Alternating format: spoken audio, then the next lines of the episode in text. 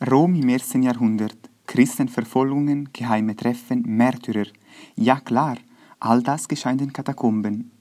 Diese romantische Vorstellung mag schön sein, aber sie ist schlicht und einfach falsch. Nie waren die Katakomben ein Ort, wo sich Christen vor ihren Verfolgern versteckten. Sie waren einfach Grabstätten für die ersten Christen. Aus Platzmangel im antiken Rom haben die Christen begonnen, unterirdische Gänge zu graben, in denen die Toten begraben wurden. Nach dem 5. Jahrhundert gerieten die Katakomben mehr und mehr in Vergessenheit, bis man durch die Ausgrabungen der Neuzeit ihre Bedeutung wieder schätzen lernte. In der Geschichte der katholischen Kirche im 20. Jahrhundert haben die Katakomben auch eine symbolische Bedeutung. Am 16. November 1965 fand in der Domitilla-Katakombe eine Bischofsversammlung statt, bei der eine wichtige Erklärung unterzeichnet wurde, der Katakombenpakt.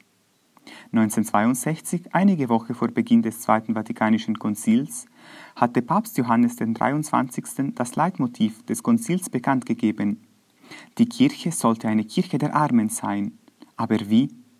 Die Antwort von 40 Konzilsvätern war der Katakombenpakt, in dem Selbstverpflichtungen wie Armut, Einfachheit und das Leben wie die Armen formuliert wurden. Durch den Anschluss von 500 weiteren Bischöfen bekam der Pakt weltweites Gewicht.